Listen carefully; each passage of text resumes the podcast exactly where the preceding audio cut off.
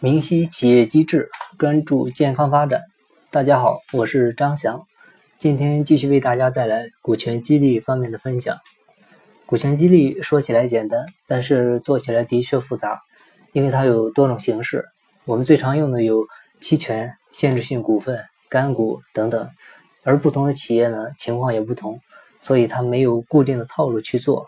只能根据企业自身的情况去设计股权激励，它不是简单的拿几个模板去套就行了，然后呢再加上几个数据，根据公司章程照着别人做的方案改成自己的。如果你这么想的话，那企业早晚会出乱子，因为股权激励它是一个长期的过程，不是简单的一年或者几年就能结束的，而且现在时代变化这么快。未来根本不可能预知会企业会发展成怎样。另外呢，就是股权激励对应的每家企业的情况都是不同的，可能这个方案在你们公司很有用，但是照搬到我们公司来，可能就会起到相反的作用。所以我们说，股权激励学的不是模板和工具，而是思维和方法。那么今天呢，就为大家分享一个比较简单。而且执行性很强的一个激励方法，就是干股股权激励。呃，股东呢，它是指出资成立公司的自然人或法人；干股是指未出资而获得的股份。但其实干股并不是指真正的股份，而是假设某个人他拥有这么多的股份，并且呢能够按照相应的比例获取分红。干股的概念呢，往往是存在于民间。特别是民营企业，很多民企的老板是为了笼络一些有能力的人，通常是公司的业务骨干，或者说技术骨干，或者说呢是有权力的人，嗯，比如说政府官员，或者说社会上有威望的人，希望给予这些人一定的红利，但是呢又不想给这些人实际的控制权，或者只是给部分控制权，所以呢就假设这些人占有一定比例的股份。并且呢，按照这个比例进行年终分红，这样呢就能达到进可攻、退可守的一个目的。于是呢，就有了干股。下面呢，就是为大家分享一个用干股解决管理难题的一个案例，也是比较经典的一个 MBA 的案例，是关于一个拉面馆管理问题的一个故事。呃，有这么一篇很经典的文章，文章中说。我跟朋友在路边一个不起眼的小店里吃面，由于客人不多，我们就顺便和老板聊了起来，谈到了现在的一个生意。嗯，老板是感慨很多，说他曾经也辉煌过，在兰州拉面最红的时候，他曾经在闹市口开了一家拉面馆，当时真的可以说是日进斗金，生意好的不得了。但是呢，后来他却不做了，那大家。都很纳闷啊，问他为什么呢？老板就说：“现在的人特别贼呀！我当时雇了个会做拉面的一个师傅，但是呢，一直在工资上呢总是谈不拢。开始的时候呢，是为了调动这个师傅的积极性，我们是按那个销售量来分成，一碗面呢卖出去一碗面会给他一个五毛钱的提成。所以经过一段时间呢，他发现这个客人越多呢。”这个师傅的收入就会越多，这样一来呢，他就在每碗的拉面里呢，就放超量的一个牛肉来吸引回头客。本来这个一碗面才卖四块钱，本来就是走了一个薄利多销的一个路。这样他每碗多放几片牛肉，那老板基本就不用赚钱了。后来呢，他看看这样不行，钱都被这个师傅赚走了，他就换了另一种分配方式，开始给他按每月发固定的工资。但是这个工资给高点也无所谓啊，他就不至于多加牛肉了吧？因为这个客人多客人少就跟他的收入没关系了。但是你猜怎么着？这个说这个的时候呢，老板就有点激动了，他在那个每碗面里呢都开始少放牛肉，这样这个牛肉一少，客人基本就把客人都赶走了，回头客也没有了。哎，这个时候我们就说为什么呢？现在呢？这个老板就很激动，老板呢就说：“这个牛肉呢分量少，顾客呢他就不满意，所以呢这个回头客就少，生意呢就清淡。那他大师傅他不管你赚不赚钱啊，他拿着固定的工资，他巴不得你天天没人呢，他还图个清闲，是吧？所以呢，我们可以看到，通过这么一个小小小的案例啊，一个很好的项目，就是因为没有一个好的管理方法，黯然的退出了市场。尽管这个员工只有大师傅一个人。那下面是一个博士研究生，还有呃 MB 一个 MB 对这个问题的一个激变，我们大家可以看一下。首先呢，我们考虑将这个老板所用的两种方案进行折中，就是底薪加提成的方法。提成呢，根据每晚的利润进行分配，这样呢，既可以防止他少放牛肉，又能防止他疯狂的多放牛肉。后来呢，就会又想到这一条呢是有条件的，问题是每碗面的利润界定后怎么个分配法？一碗面能挣多少呢？这个大师傅是很清楚的。如果说不能让双方的利益在某一个点达到平衡，一切呢又会恢复原样。而要达到所说的这种平衡呢，就会涉及到一个复杂的相关的函数问题，说不定还会用到博弈论。但这点我不是我们主要谈的问题。我们接着往下看。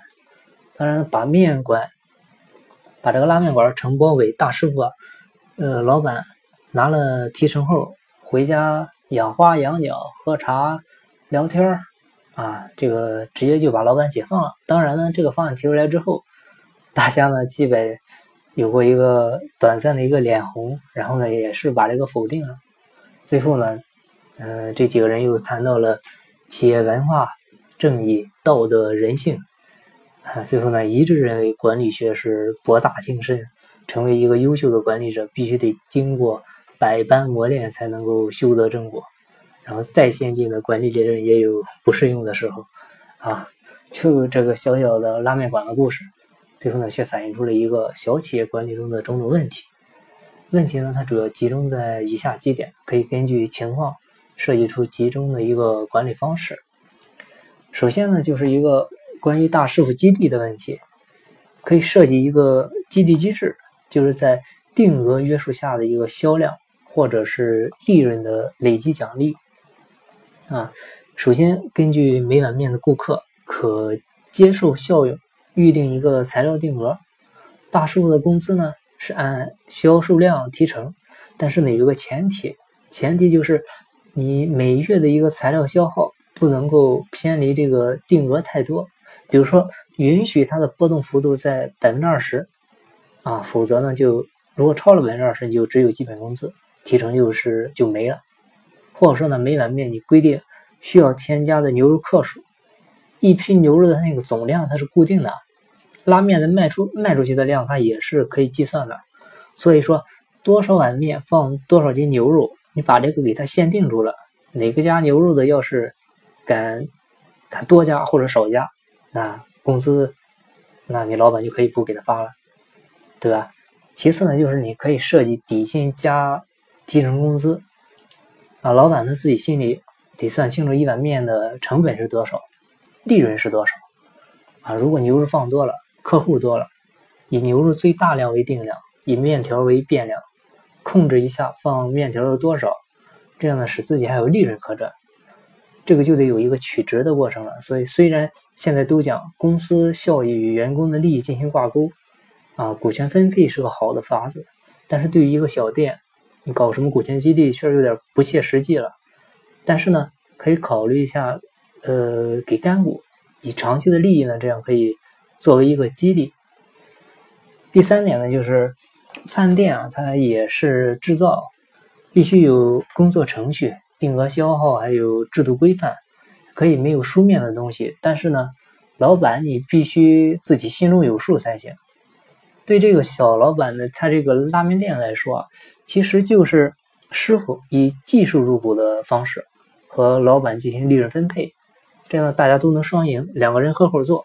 费用呢，两个人摊进行规范化的一个管理，在工作程序上，比如说制定量化的管理方式，包括面条的量、水的量、肉的量等进行一个明确的规定。制造方法工艺呢，也请大师傅做一个标准化。在定额消耗上，也跟上面我们提到的激励密切相关。嗯，另外在薪水和报酬上呢，参考呃社会上的一个平均工资啊和本店的一个盈利水平，结合这个大师傅的一个劳动量、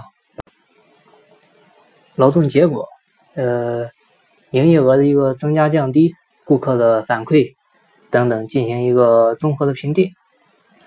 第四点呢，就是将复杂的事情简单化。你让老板娘放牛肉不就得了，是吧？关键的资源一定要掌握在关键的人手里，关键的资源才是最重要的。老板呢，掌握了店面的一个所有权，才可能有大师傅为他打工；老板娘呢，掌握了牛肉的一个分发权，这样才有可能防止材料的一个浪费和滥用。不过呢，老板还应该在掌握大师傅这一核心的一个人力资源。所以呢，而且。作为小规模的一个店铺呢，老板必须要熟悉每一个环节才能做好管理。如果牛肉拉面老板呢很熟悉这个拉面的一个制作，那师傅他也不敢乱来啊。有效的进行监督其实就是这样。另外呢，任何工作除了要有监督控制，其余的事情呢都可以通过沟通来解决。我们认为这个案例中呢没有一种好的方法能够一劳永逸的解决分配问题，所以在这种作坊式的小企业里呢。老板和员工每天都有大量的时间接触，关系是否和谐呢？就会显得很重要。所以这时候就要靠小老板良好的一个个人魅力，同时呢善待下属，这样才能让大师傅内心产生一种归属感和满足感。大师傅也就会积极的通过努力工作来为老板创造利润。那个时候牛肉的多少也就不会是麻烦事了。所以通过以上分析呢，我们认为应该是这样的。嗯，第一点呢就是底薪加提成，可以提高他的积极性。第二点呢就是不能全线的流程的权利呢都下放给大师傅，比如说加牛肉啊，这个不能都给大师傅，全盘的这个流程，你老板一定要控制好哪些该给，哪些不该给。第三个就是建立有效的制度，包括奖赏和。惩罚制度啊，根据顾客的满意满意度，或者说呃公司的利润来建立。第四点呢，就是这个师傅的工资啊，工资提成不能只和销量挂钩，应该和老板的利润挂钩。比如说一碗面中，老板利润的百分之三十是师傅的利润啊，这样去设计。第五点就是有效的沟通激励，给比如说简单的给大叔百分之。二十的一个干股，让这个师傅能够切实的认识到自己也是面馆的一个主人，啊，有一个归属感。所以你看，通过这么一个简单的拉面馆的一个故事，就能够有这么多的管理知识。所以朋友们，学无止境啊！呃，既然学无止境，那我最后就做个小小的广告，也是一个课程提醒。六月二十三号晚上，也是本周四。股权战略专家泰山管理学院马方院长会在微信群分享干股股权激励。这个课呢，主要就是适合企业老板、创始人还有企业股东来听。通过两小时的一个干货讲解和互动答疑，教给大家设计一套科学且落地的股权激励方案。当然呢，学习不花钱，永远学不会。它是有一个学费的门槛，也是作为逼着自己。学习的一个强要求吧。想入群一起学习的朋友可以加我微信或者 QQ 详细了解。我的微信号是三二八六三四九六幺。好，我们今天就到这里，我们下期再见，拜拜。